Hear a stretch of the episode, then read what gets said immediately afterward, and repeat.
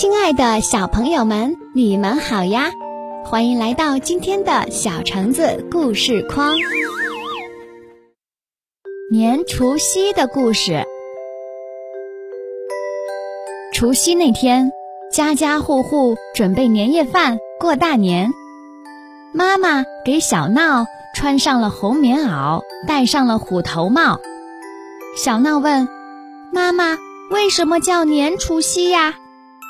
这是一个很古老的传说。妈妈还没说完，屋里一道亮光，一个小精灵飘到了小闹面前。我叫原子，我带小闹去远古看看年除夕的来历吧。说完，满屋亮光。小闹看到非常遥远的人们在大地上生活，那是春天。大人们。忙着耕种，孩子们在旁边玩耍。大一点的孩子帮大人往地里撒着种子。一个老爷爷坐在地上休息，小孙女儿陪着他。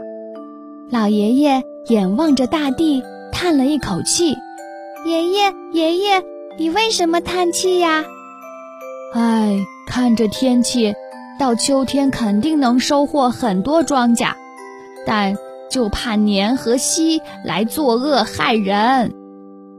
小孙女儿听到爷爷这么说，马上不敢说话了。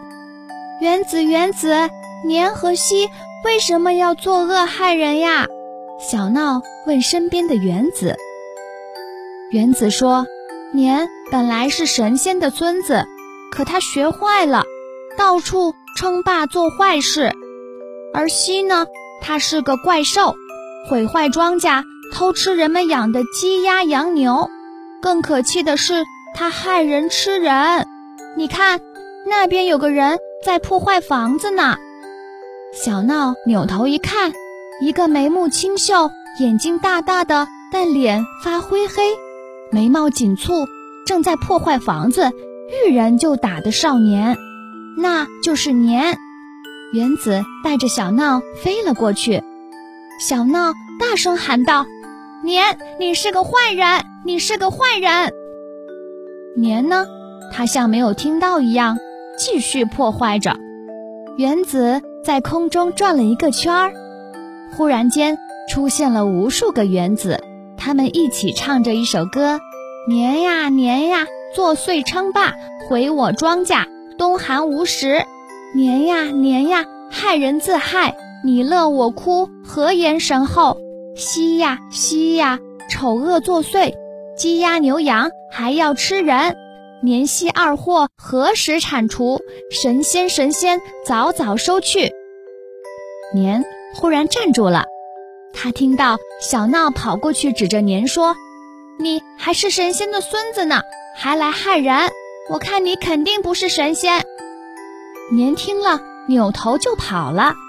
原子带着小闹追到山里，年很沮丧，他自言自语地说：“我还以为我很厉害，人们都怕我，原来大家这么恨我，把我跟西这个怪兽看成一样的。”年，你只要改邪归正，不害人，我们还是很喜欢你的。小闹过去安慰年：“那我该怎么改呢？”你们才会喜欢我呢！打怪打怪，小闹说：“除掉西这个怪兽，我们可打不过他呀。”我们可以帮你，原子说。于是他聚集了原子群，给你胆量，一道亮光注入了年的身体里；给你武功，又一道亮光注入到年的身体里。小闹愣住了。刚刚在身边的原子群都不见了，第一个见到的原子也不见了。原子，原子，你们去哪儿了？小闹着急地喊着：“我们在年的身体里，在重新组合年的胆量和武功呢。”小闹似乎明白了什么，年此时神气十足，他和小闹一起去找人们。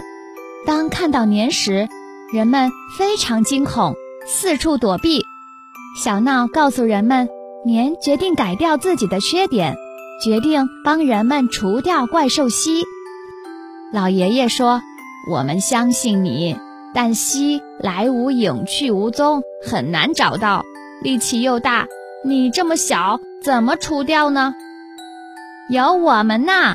年的身体里传出一个声音，说道：“我们会与年一起除掉怪兽蜥的。”这是原子的声音。于是大家都期待着，小闹跟着年山南海北的找蜥，只要哪里有蜥出现的消息，他们就跑过去。从春天找到夏天，从夏天找到秋天，从秋天又找到了冬天。整整找了三百六十五天，都没有找到蜥的影子。小闹和年垂头丧气地回到了村子里，已经很晚了。他们到了老爷爷家，讲了这三百六十五天找怪兽蜥的经历。老爷爷安慰年：“怪兽蜥就是这样来无影去无踪的。”忽然，村里一片嘈杂，有人喊：“蜥来啦！”年马上往声音的方向跑了过去，只见一个怪兽，高大、丑陋、獠牙、黑乎乎的，见人就打，撕扯着。年见到西，奋力地和他打了起来。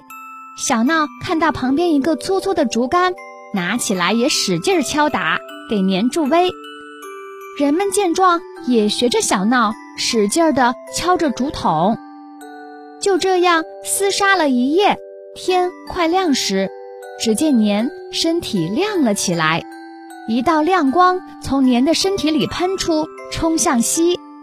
那是原子群的亮光，一下把西灭掉了。人们高兴地敲打竹筒，庆祝年除掉了怪兽蜥。哦，妈妈，我明白了，原来是年除掉了怪兽蜥，所以叫除夕。也为了纪念年，所以每三百六十五天叫一年，也叫过年。对啦，我们的小闹可真聪明。妈妈夸了夸小闹，赶快来吃年夜饭吧。好了，亲爱的小朋友们，在这里祝大家新年快乐，虎虎生威。